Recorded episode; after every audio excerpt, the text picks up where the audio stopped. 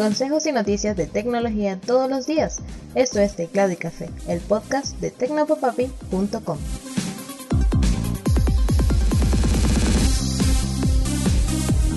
Hola, un saludote, espero que estés teniendo un excelente día. Soy Alexis López Abreu y esto es Teclado y Café. En medio de la controversia que rodea a Facebook por los documentos filtrados que demuestran que no le preocupaban sus usuarios sino su negocio, Instagram parece haber tenido un despertar de conciencia. El jefe de Instagram, Adam Mosseri, publicó en la red social que empezarán a probar una función que te avisará cuando tienes mucho tiempo paseando por el feed y te sugerirá que te tomes un descanso. Mosseri explicó que la función tendrá que ser activada por el usuario, por lo menos mientras está en periodo de prueba. Recientemente TikTok implementó una función parecida. Al parecer, empiezan a cubrirse las espaldas después de las presiones que gobiernos y civiles empiezan a ejercer por los problemas que enfrentan los más jóvenes al exponerse en exceso al contenido en este tipo de redes sociales. Y otro que empieza a cuidarse las espaldas y combatir los malos tratos es YouTube, que ha decidido tomar medidas más drásticas para combatir el acoso y los ataques de odio en la plataforma y el próximo paso ha sido ocultar el conteo de los votos negativos conocidos como no me gusta. Según la compañía ya habían hecho algunos experimentos ocultando el número de votos negativos recibidos por un video, descubriendo que la acción permite disminuir los ataques que algunos usuarios hacían a canales pequeños para inundarles con votos negativos. El creador de YouTube, Matt Coble, explicó que los me gusta y no me gusta fueron creados como una forma simple de indicar si un video era bueno o no, pero a medida que la comunidad fue creciendo y la cultura cambiando, algunos se han dado a la tarea de tomarse el pulgar hacia abajo como una forma de atacar a los creadores de contenido, organizando ataques masivos simplemente porque no les gusta el video o no están de acuerdo con alguna opinión expresada por el autor.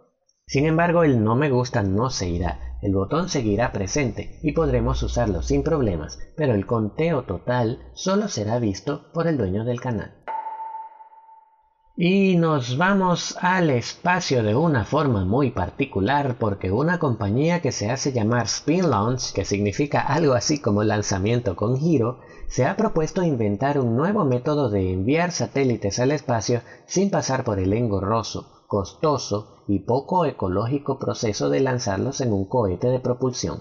La solución que proponen, lanzarlas con una máquina centrífuga como si se tratara de un tirachinas. Spin Launch lleva diseñando desde el año 2015 el acelerador suborbital, una gigantesca máquina centrífuga potenciada por un motor eléctrico que puede hacer girar un contenedor en forma de proyectil dentro de una cámara de vacío a 8.046 km por hora antes de lanzarlos disparados al espacio. Según cómo avancen estas investigaciones, la empresa se centraría en el desarrollo de una máquina más grande, el acelerador orbital masivo L100, que sería capaz de lanzar satélites de hasta 200 kilogramos de peso a velocidades varias veces superiores a la del sonido. El problema es que estos satélites tendrían que ser muy resistentes para soportar las 10.000 G a las que están expuestos durante la rotación, pero desde Spin Launch confían en que las nuevas tecnologías de fabricación de componentes electrónicos y chips permitan crear estos satélites super resistentes. Y nos venimos a tierra y territorio venezolano. La operadora venezolana Movistar removió esta semana la opción de transferencia de saldo entre líneas de su servicio asterisco 144 numeral para trasladarla a la aplicación Mi Movistar disponible para iOS y Android.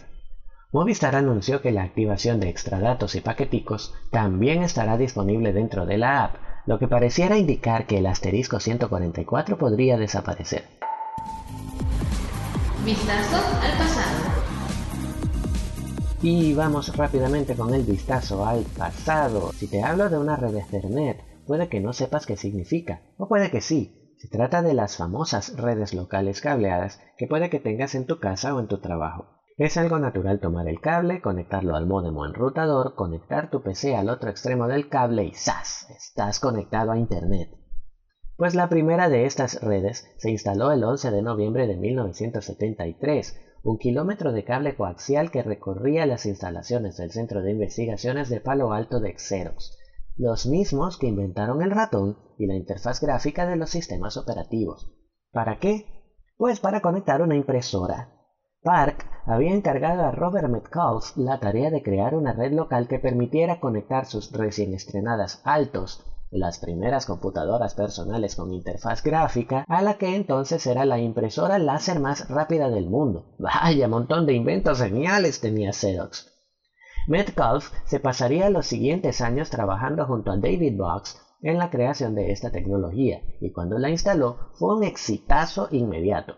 Pero nadie en ese momento pensó que el invento podría cambiar el mundo. En 1976, Metcalfe publicó un ensayo en el que describía las primeras redes domésticas basadas en Ethernet y Xerox patentó la tecnología, aunque siempre pensó en hacerla pública. Sin embargo, hubo una serie de contratiempos, eventos y diferencias hasta que en 1983 Ethernet se convirtió en un estándar, dando poco a poco forma a las redes que conocemos hoy en día y sin las que ningún hogar o empresa podría imaginar tener una vida normal. Y así cerramos este episodio, de verdad muchas gracias por llegar hasta aquí. Recuerda que puedes encontrar más noticias y consejos de interés sobre la tecnología que te rodea visitando www.tecnopapapi.com donde también encontrarás este podcast. También puedes recibir los episodios directamente en tu teléfono buscándolo en Apple Podcast, Google Podcast, Pocket Cast, Spotify, Anchor e iVoox. Por último, puedes interactuar conmigo enviando tus preguntas, dudas, reclamos o sugerencias a arroba tecnopapapi en Twitter, Facebook e Instagram. Por cierto, te invito a suscribirte en el nuevo boletín Tecnopapapi que está saliendo todos los domingos a las 12 del mediodía y en el que comparto contigo alguna anécdota personal u opinión, algunas quizás no muy populares, pero también sirven para conversar un poco algunas historias interesantes sobre el mundo de la tecnología y un resumen de las noticias que comparto en el podcast y de los artículos en el blog en caso de que no hayas podido visitarlos a lo largo de la semana. Pasa por tecnopapapi.com, suscríbete en la barra lateral y espero que podamos conversar por allá. Un abrazote y hasta mañana.